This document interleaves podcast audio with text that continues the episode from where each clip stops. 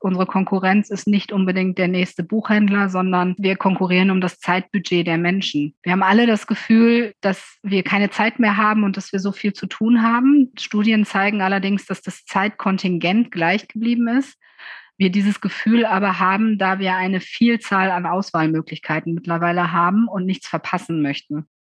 Im Performance-Bereich haben wir natürlich einen ganz klaren Umsatzfokus, während wir beispielsweise im organischen Social Media eher das Thema Awareness und Kundenbindung in den Fokus rücken und der Umsatz ein mittelbares Ziel ist. Was sehr erfreulich ist, ist, dass TikTok ein absoluter Kanal für die Buchbranche geworden ist.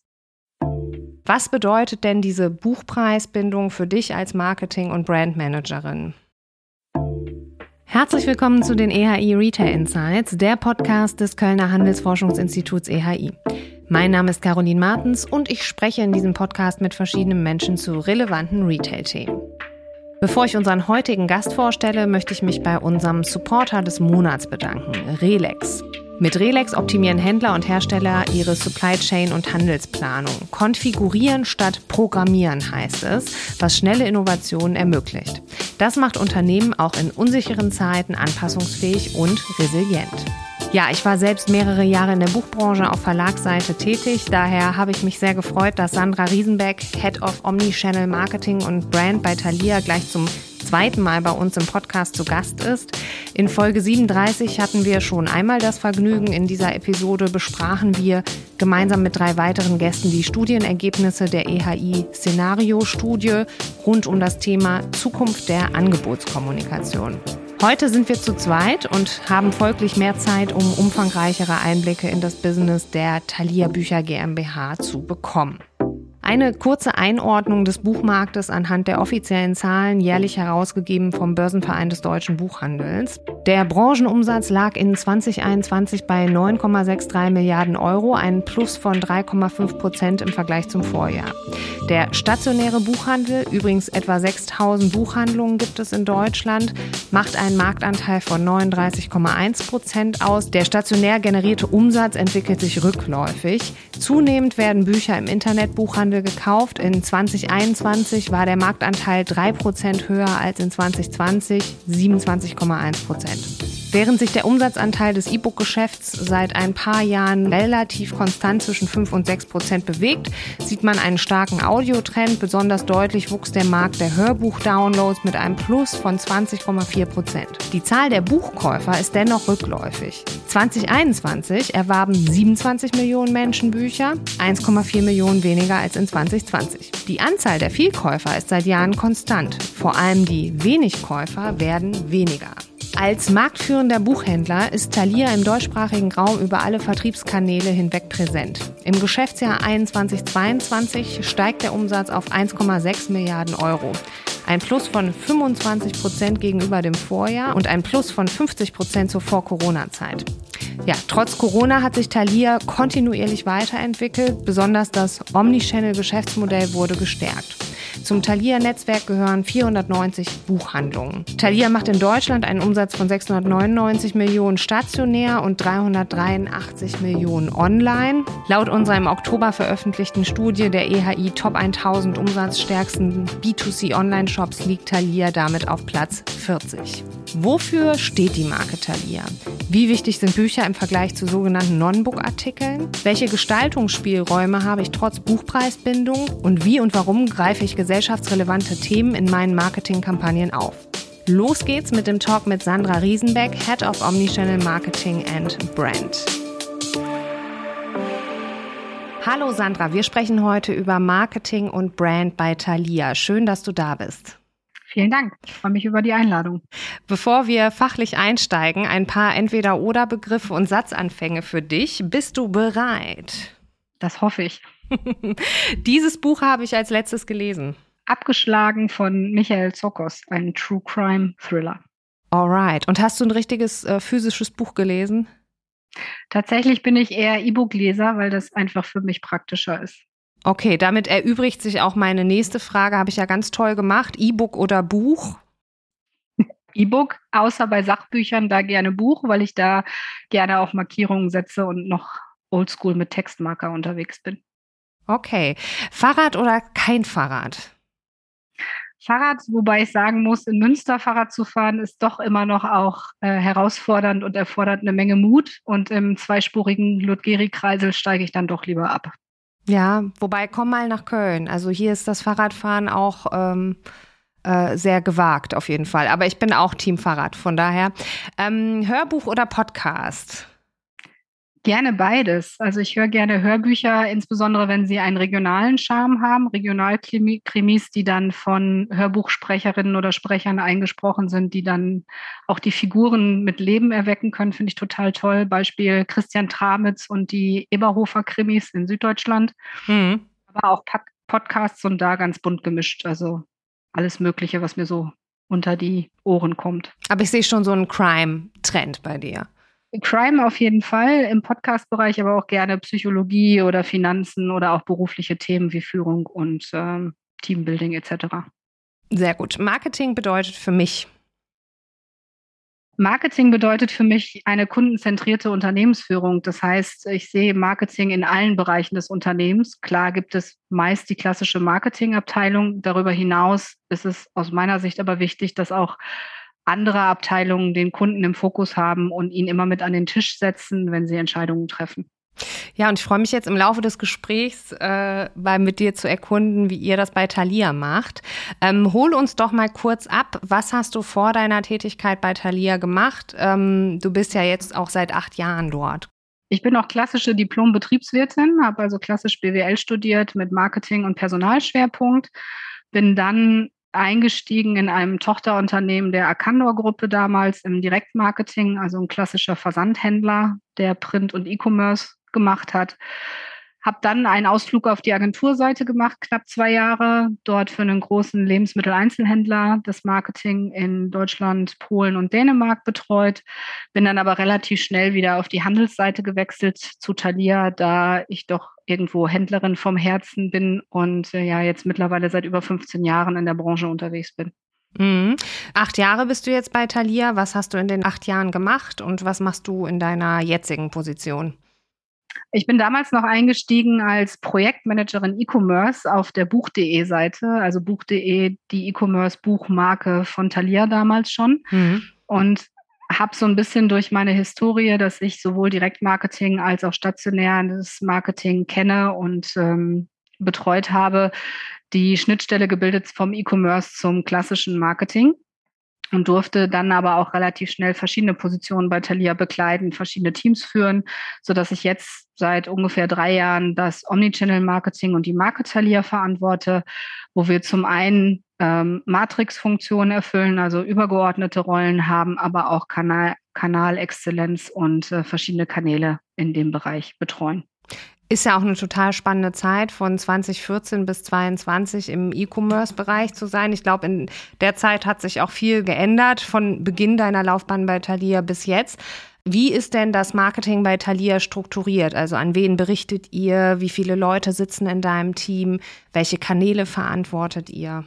Genau, also bei uns ist es äh, so aufgeteilt, dass wir versuchen, eine Matrix-Struktur zu realisieren. Wir berichten am Ende an den CCO, also an die Geschäftsführung, Marketing, IT, Commerce und Customer Service.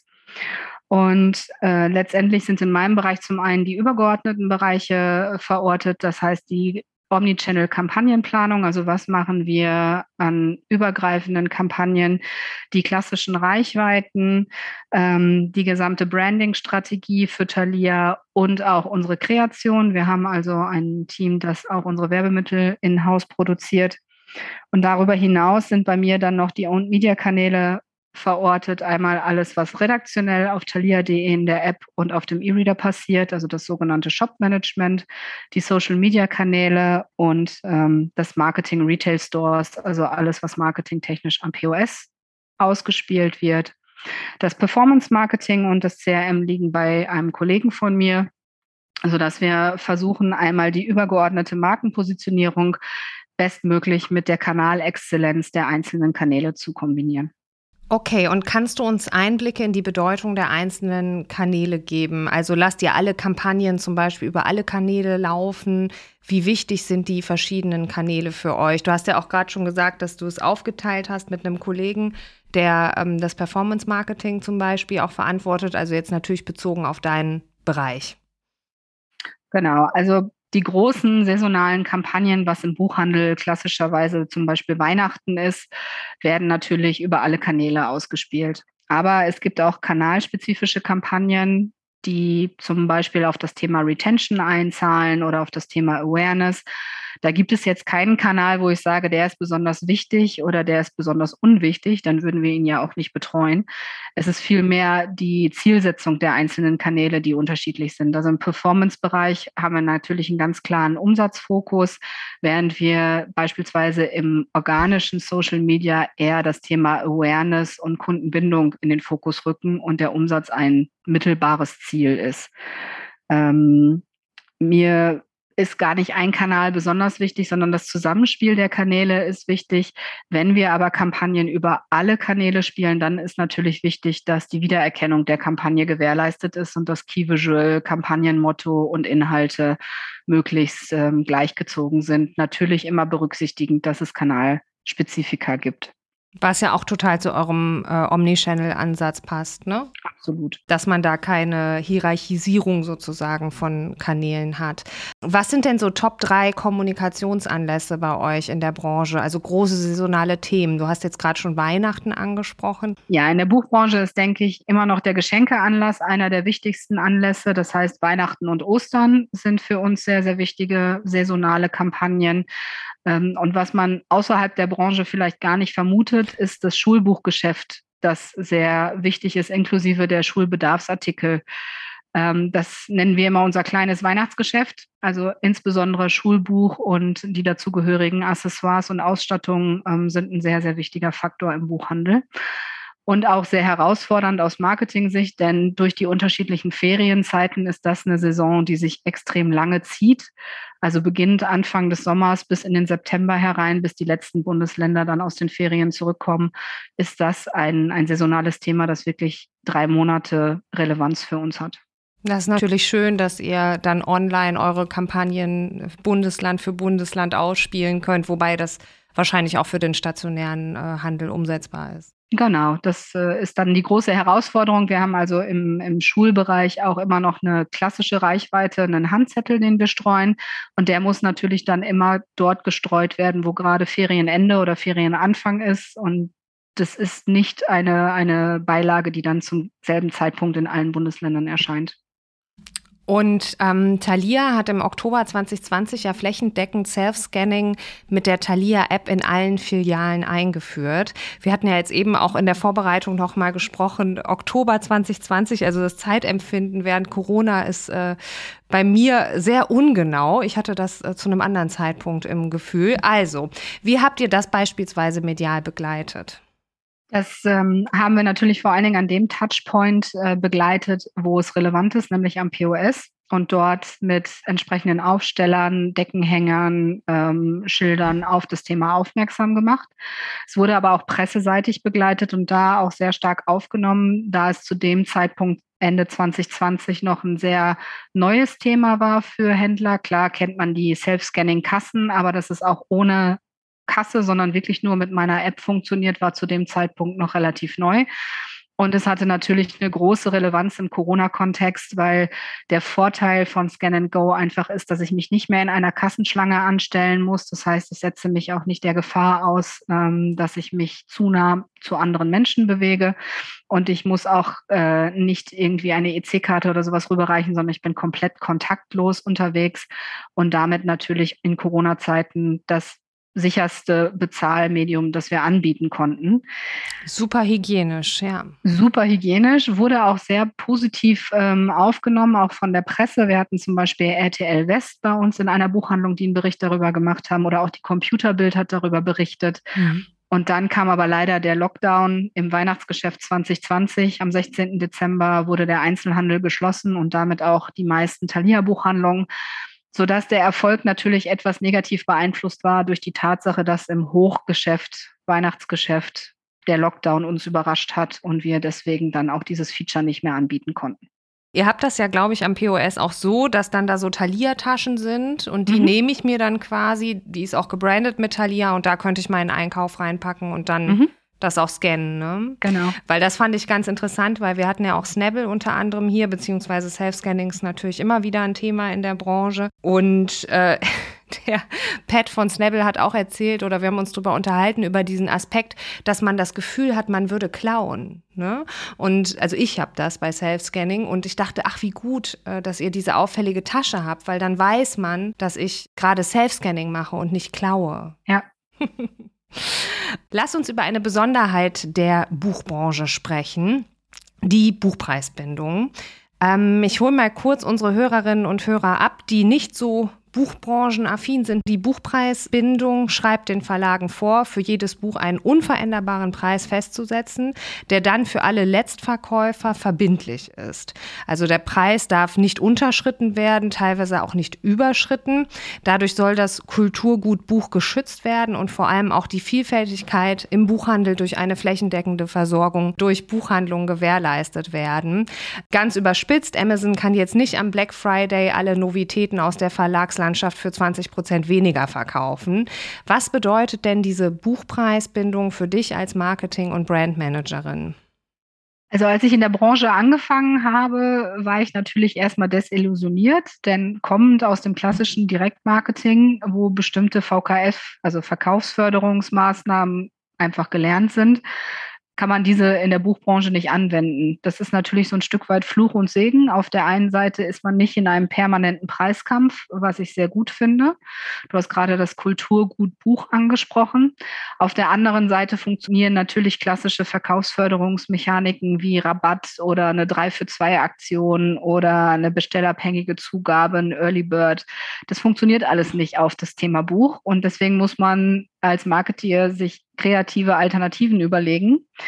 Da kommt uns zugute, dass wir zum einen natürlich auch sogenanntes Non-Book-Sortiment haben. Das heißt, wir führen bei Thalia auch Spielware, wir haben Geschenke und Trends, äh, Papeterie etc., wo solche Mechaniken natürlich greifen können. Beziehungsweise ich glaube, dass ihr äh, in diesen Bereich der Themenwelten geht. Ne? Das heißt, wenn ich zum Beispiel ein äh, Buch von Otto Lengi zum Beispiel kaufe oder ein Backbuch, dann kann ich, glaube ich, manchmal auch schon mal eine Backform oder eine Schürze bei euch kaufen. So ungefähr kann man sich das vorstellen, oder? Genau, das ist auch ein Bereich, ähm, wo wir entsprechend drauf setzen, dass wir äh, Themenwelten kreieren, genau wie du es gerade gesagt hast, das Backbuch und dazu gibt es dann entsprechend äh, auch die Backaccessoires.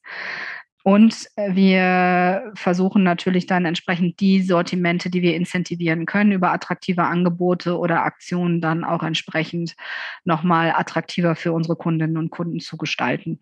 Äh, eine weitere Mechanik, die wir anwenden können, was auch im Rahmen des Buchpreisbindungsgesetzes erlaubt ist, ist das Thema Spende.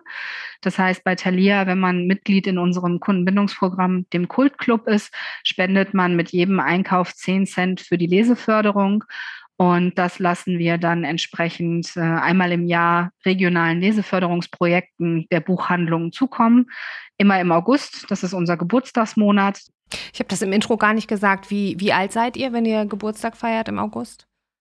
Wir sind jetzt 103. Also wir haben 2019 unser 100-jähriges Jubiläum gefeiert. Ja, ich habe ja im Intro einige Zahlen vorgestellt. Seit zehn Jahren verliert der Buchmarkt Käuferinnen und Käufer.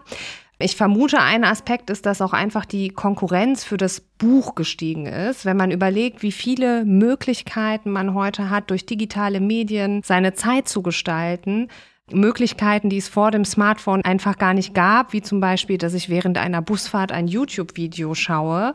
Ingo Kretschmer, der Vorsitzender der Geschäftsführung bei Thalia, sagte zum Beispiel auch, wir haben uns zum Ziel gesetzt, unseren Anteil dazu beizutragen, die Anzahl der Nichtleser in den nächsten fünf Jahren zu halbieren.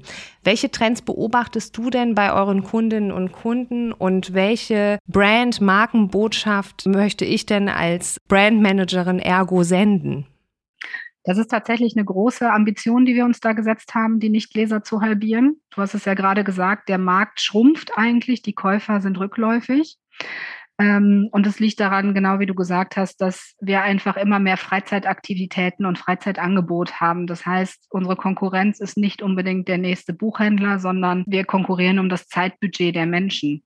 Wir haben alle das Gefühl, dass wir keine Zeit mehr haben und dass wir so viel zu tun haben. Studien zeigen allerdings, dass das Zeitkontingent gleich geblieben ist. Wir dieses Gefühl aber haben, da wir eine Vielzahl an Auswahlmöglichkeiten mittlerweile haben und nichts verpassen möchten wir haben bei Thalia uns die Vision gesetzt, eine Welt, in der Inhalt zählt, weil wir einfach glauben, dass wir nicht Leser über Themen und Anlässe adressieren müssen und nicht einfach sagen können, lies mal wieder ein Buch und dann wird das schon passen, sondern wir müssen eigentlich über den Inhalt kommen, eine Welt, in der Inhalt zählt und dann gibt es auch immer das passende Buch dazu, wo ich das Thema vertiefen kann und mich nochmal selber damit auseinandersetzen kann. Was sehr erfreulich ist, ist, dass TikTok ein absoluter Kanal für die Buchbranche geworden ist. Okay. Ähm, mhm. Es gibt den Hashtag BookTok. Ich habe es vorhin nochmal nachgeschaut. Die Zahl ähm, ist gerade jetzt nochmal veröffentlicht worden. Weltweit gibt es 83 Milliarden Aufrufe der Videos zum Thema BookTok. Auf Deutschland bezogen natürlich etwas weniger. Aber auf der Frankfurter Buchmesse war TikTok auch selbst vor Ort und hatte einen eigenen äh, Stand auf der Agora. Und das ist eigentlich ein Signal, das ich sehr, sehr positiv finde, denn gerade junge Menschen, wir wissen, dass im TikTok-Kanal besonders junge Zielgruppen adressiert werden können, interessieren sich für das Thema Buch, insbesondere für das Thema englischsprachige Bücher. Und das gibt mir absolute Hoffnung, dass da dieser Markt auch weiterhin relevant sein wird und ähm, wir mit TikTok einen Kanal haben, auch die jüngere Zielgruppe zu erreichen. Wir selbst bei Thalia sind seit August jetzt auf TikTok, testen uns da nochmal so ein bisschen aus, was funktioniert, was funktioniert nicht.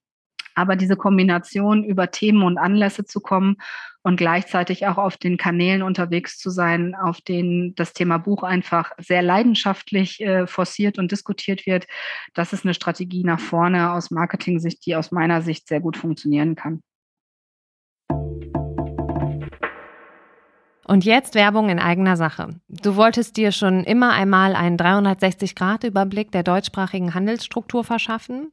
Du möchtest zahlenbasiert und kompakt aktuelle Retail-Themen und Use Cases vermittelt bekommen? Dann melde dich für unsere Weiterbildung zum EHI Retail Expert Program an. In unserem fünftägigen Programm geben unsere Forscherinnen und Forscher ihr Wissen und ihre Erfahrung weiter. Freu dich auf einen kurzweiligen Mix aus Forschungsergebnissen, Use Cases, interaktiven Einheiten und vor allem Special Guests aus dem Handel. Impressionen unserer Alumni, Schedule, Speaker und Anmeldung unter ehi-lab.org/learning. Warum ich ja nach wie vor den Newsletter des Börsenblatts lese und generell das Geschehen im Buchmarkt gerne verfolge, ist ja, dass sich unsere gesellschaftlichen Diskurse und Veränderungen in diesem Bereich der Buchbranche immer so schön veranschaulichen lassen. Ne? Also es fängt bei so einfachen Sachen an wie Heute werden keine Autoatlanten und Wörterbücher mehr verkauft oder kaum. Die Reiseliteratur hat es nach wie vor schwer seit Pandemiebeginn oder auch Sprachliche Debatten spiegeln sich in dieser Branche wieder. Ne? Darf man in Pippi Langstrumpf und Co. noch das N-Wort verwenden? Ravensburger zog ja auch kürzlich, kann man sagen, seine Winnetou-Bücher zurück. Stichwort kulturelle Aneignung. Also ich könnte da jetzt immer weitermachen. Was ich zum Beispiel auch immer total interessant fand, als ich in der Verlagsbranche war, war das so ein Thema in puncto Schnelllebigkeit. Früher wurden Biografien von verstorbenen Personen des öffentlichen Lebens in viel höheren Auflagen verkauft als heute. Also die öffentliche Trauerzeit scheint viel kürzer geworden zu sein. Das könnte man jetzt unendlich weiterführen, aber Fakt ist ja, dass Bücher im engen Zusammenhang, Inhalt, hast du ja auch schon gesagt, mit dem Weltgeschehen stehen. Du sagtest im Vorgespräch beispielsweise, dass die Black Lives Matter Bewegung sich natürlich auch in euren Abverkäufen in dem entsprechenden Bereich widerspiegeln. Und ich stelle mir auch vor, dass man mit seinen Kampagnen sehr nah an solchen Entwicklungen ähm, dran ist. Kannst du vielleicht mal so zwei, drei Kampagnen von Thalia nennen, in denen ihr als Unternehmen Position bezogen habt? Ja, sehr gerne. Also abgeleitet von der Vision, eine Welt, in der Inhalt zählt, haben wir uns neben den kommerziellen Themen, um die wir nicht drum kommen, die wir auch nach wie vor intensiv bespielen werden, das Ziel gesetzt, auch gesellschaftsrelevante Kampagnen zu spielen und Themen aufzugreifen, die gerade öffentlich diskutiert werden. Das letzte große Thema, das wir bespielt haben, dann kam Corona, da haben wir uns dann auf andere Themen fokussiert, war die Europawahl 2019. Da gab es so eine gewisse Wahlmüdigkeit und einen gewissen Rechtsruck in Europa. Und wir haben unsere Reichweite dafür genutzt, dazu zu animieren, zur Wahl zu gehen und ein starkes Europa zu äh, unterstützen. Worum es uns nicht ging, das ist nochmal ganz wichtig, politisch Einfluss zu nehmen im Sinne, was sollst du wählen? Mm, Dazu haben klar. wir uns nicht geäußert. Wir haben aber die Ode an Europa äh, umgedichtet und mit äh, letztendlich der Hymne Europas aufgezeigt, was passiert, wenn wir von unserem Wahlrecht als Europäer nicht Gebrauch machen und nicht zur Wahl gehen und damit das Feld möglichen extremeren Parteien überlassen. Ist sowas ähm, denn zum Beispiel eine schwierige Entscheidung im Unternehmen? Also, dass man sagt, äh, da hat wahrscheinlich einer eine, die Idee oder man weiß auch von vielen anderen Accounts, dass das Thema Europawahl eine Rolle spielt. Ist das dann so eine klare Sache sozusagen, dass man das auch kommuniziert oder ist das, äh, ist das eine schwere Entscheidung? Also, dass man das Thema aufgreift, äh, greift, ist äh, unkritisch gewesen. Die Art und Weise, wie wir es letztendlich gemacht haben, hat dann schon auch zu Diskussionen im Unternehmen mhm. geführt, die aber sehr, sehr befruchtend waren, würde ich sagen. Also es war auch eine anstrengende Zeit, muss ich sagen, weil die Ursprungsversion unseres Videos ist dann nicht live gegangen. Wir mhm. haben dann nochmal etwas entschärft. Ähm, aber das war auch ein toller Lernprozess für uns als Thalia und äh, für mich als Marketingverantwortlicher auch schön zu sehen, dass wirklich die Geschäftsführung dahinter steht und mhm. sagt, ja, wir haben uns diese Vision vorgenommen, wir haben uns dieses Ziel gesetzt und ähm, jetzt gehen wir auch mal aus der Komfortzone raus und riskieren auch, dass es gegebenenfalls negativen Gegenwind geben wird. Den gab es auch. Das ist, glaube ich, bei solchen Kampagnen normal. Aber es gab auch unfassbar viel positives Feedback, was uns natürlich dann sehr beflügelt hat. Und es war mit 14 Millionen Bruttokontakten über alle Touchpoints die für uns erfolgreiche, erfolgreichste gesellschaftsrelevante Kampagne wohl wissen, dass es noch Faktoren gibt, die wir nicht messen konnten. Ähm, wir haben das Video per WhatsApp zur Verfügung gestellt, dass man es innerhalb mhm. seiner WhatsApp-Gruppen weiterleiten kann. Das können wir natürlich nicht messen, aber die Touchpoints, die wir messen können, ähm, waren sehr erfolgreich und eine sehr intensive Diskussion auch innerhalb des Hauses. Ja, total spannend. Ich meine, Gegenwind oder wenn Leute das nicht gut finden, Shitstürmchen, wie auch immer, muss man ja auch gucken, wie man die bewertet. Ne? Also weil ja gerade, wenn irgendwie drei Prozent sich beschweren, dass die manchmal sich viel mehr beschweren und lauter beschweren als die 97 Prozent, die es gut finden. Ähm, das finde ich, muss man dann auch als Unternehmen sehen, wie man das bewertet. Ne? Genau, solche Sachen kann man ja relativ gut planen. Also wenn wir sowas machen, dann haben wir immer auch eine FAQ. Liste, die wir dem Kundenservice, dem Social Media Team, dem Community Management zur Verfügung stellen. Da wir jetzt mittlerweile auch Erfahrungswerte haben, was da an Resonanz zu erwarten ist, kann man das eigentlich ganz gut handeln die Dinge, die man nicht plant, die, die muss man dann halt kurzfristig lösen. Aber gerade bei so einer Kampagne stellt man sich natürlich die Frage, was können da für Reaktionen kommen? Und wie gesagt, es gab sehr positive auch auf der Mitarbeitersicht. Ähm, es gab auch einzelne negative Reaktionen, aber die waren, da waren wir in guter Gesellschaft. Das war bei den anderen Accounts, die du gerade genannt hast. Wer was zur Europawahl gemacht hat, hat den gleichen Gegenwind bekommen. Das war, ob das jetzt Thalia war oder jemand anders, das war sehr ähnlich. Das war die Europawahl. Genau, jetzt äh, dann kam natürlich Corona 2020, 2021. Dort haben wir uns dann eher auf zwei Themen fokussiert, zusammen mit vielen anderen Händlern. Wir haben uns also im Jahr 2021 mit der ähm, Kampagne Leben im Zentrum für starke Innenstädte eingesetzt, gerade in Zeiten des Lockdowns, ähm, dass der Einzelhandel sehr lange geschlossen war, wie andere Bereiche auch, wie die Gastronomie. Ähm, dort haben wir uns mit verschiedenen Aktivitäten mit anderen Händlern zusammen für lebendige Innenstädte eingesetzt. Mhm. Und jetzt sind wir gerade noch dabei, dass wir die Kampagne Leben statt Lockdown unterstützen, wo sich der Einzelhandel und die Immobilienwirtschaft des Handels für das Thema Impfen einsetzen. Also auch da einfach die Nutzung unserer Reichweite, die relativ groß ist in den Owned-Media-Kanälen, ähm, für ein gesellschaftsrelevantes Thema und für die gute Sache, wie wir finden, Warum findet ihr das denn als Unternehmen wichtig? Und vielleicht auch noch mal anders gefragt, muss man nicht auch enorme Arbeit leisten, um als glaubwürdig wahrgenommen zu werden und nicht so nach dem Motto, das wird ja häufig so genannt, ja, jetzt färben wir unser Unternehmenslogo in Regenbogenfarben ein auf LinkedIn und was weiß ich und jetzt sind wir ein diverses Unternehmen. Also, was heißt denn für euch unternehmerisch Haltung zeigen?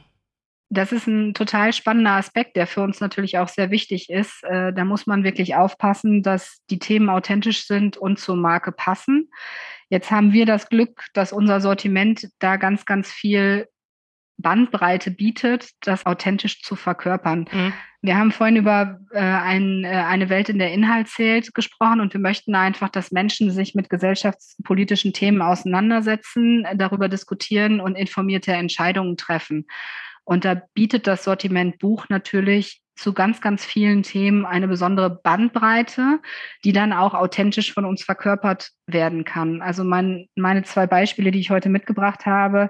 Zum einen gibt es total tolle Bücher der LGBTQ-Plus-Bewegung, die wir gerne in den Fokus rücken, um einfach dieser Community eine Plattform zu bieten, auch mit unserer Reichweite und äh, dem Leser es zu ermöglichen, die Perspektive besser zu verstehen. Es gibt ganz tolle Kinderbücher, die das ganz toll erklären und Eltern eine Hilfestellung geben, schon die Kleinsten unserer Gesellschaft an das Thema heranzuführen. Und dann steht man auch nicht unter dem Aspekt des Pinkwashing, wie das ja so schön heißt, gerade wie du es gesagt hast, mhm. wir färben unser Logo ein. Darum geht es nicht, sondern wir stellen Autorinnen und Autoren der Community unsere Reichweite zur Verfügung. Wir diskutieren das mit unserer Community und das wird auch sehr, sehr positiv angenommen. Ja, ihr seid ja auch ein Vollsortimenter im Bereich Buch, so kann man das ja sagen. Und ich kann eben sowohl als auch bei euch kaufen. Ne? Ich glaube, dadurch äh, entsteht ja auch diese Möglichkeit. Absolut. Du hast vorhin das Thema Black Lives Matter angesprochen. Auch das war ein Thema, was natürlich einen sehr tragischen Anlass hatte, was aber dazu geführt hat, dass sich eine breite Masse an Menschen stärker mit dem Thema Rassismus auseinandergesetzt hat. Und wenn ich jetzt mal von mir persönlich ausgehe, ich bin jetzt eine weiße, blonde Frau. Alltagsrassismus ist in meinem Alltag nicht vorhanden. Und ich selber habe mich dann in der Zeit mit dem Thema sehr stark beschäftigt, habe das Hörbuch Exit Racism gehört und habe erst da verstanden an vielen Punkten, wie viel Alltagsrassismus eigentlich People of Color ausgesetzt sind ähm, und dass es schon die kleinen Dinge sind, auf die es ankommt. Und auch da gibt es die Möglichkeit, wenn ich mich für ein Thema interessiere, mich mit dem Buchsortiment auseinanderzusetzen, mir selber Themen anzueignen ähm, und mich damit zu beschäftigen, um dann in meinem Alltag meine Learnings daraus zu ziehen und mich vielleicht nach vorne raus ein bisschen sensibler zu verhalten. Also ich finde das sehr, sehr spannend, ähm, dass es einfach immer ein Buch gibt, wo ich mir Hintergrundinformationen besorgen kann und mich mit einem Thema nochmal auseinandersetzen kann. Es ist spannend und es ist, glaube ich, auch eine große Verantwortung, ne? wie du mit der Reichweite umgehst und welche Themen du wie spielst. Absolut. Deswegen haben wir uns bei Thalia auch auf die Fahne geschrieben, dass wir gerne uns fokussieren möchten, für bestimmte Themen stehen möchten, weil wir können nicht alle Themen, ähm, die es da draußen gibt, ähm, adäquat bearbeiten. Mhm. Du hast gerade gesagt, es erfordert sehr viel Verantwortung und sehr viel Arbeit, sodass wir uns ähm, vorgenommen haben, vor allen Dingen für das Thema Bildung, das ist einfach sehr naheliegend, das Thema Demokratie, Nachhaltigkeit und Familie stehen zu wollen und dort immer wieder Themen und Aspekte rauszugreifen ähm, und über das Buchsortiment und äh, begleitende Sortimente dann entsprechend in den Fokus zu rücken. Ja, Sandra, ich glaube, eine Welt, in der Inhalt zählt, das hast du uns heute sehr gut nahegebracht, was das bei euch bedeutet. Ähm, ich glaube, wir könnten jetzt noch ganz lange weiter über diese schöne Branche sprechen, eben weil sie auch so viele Dinge veranschaulicht.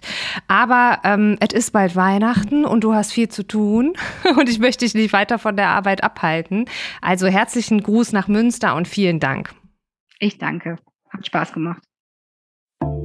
Das war mal wieder eine Folge der EHI Retail Insights. Wir sprechen in unserem Podcast jeden Monat mit Händlern, Dienstleistern und forschenden Kollegen über aktuelle Projekte und Studienergebnisse. Am besten ihr abonniert unseren Podcast und verpasst keine Folge mehr. Herzliche Grüße aus Köln.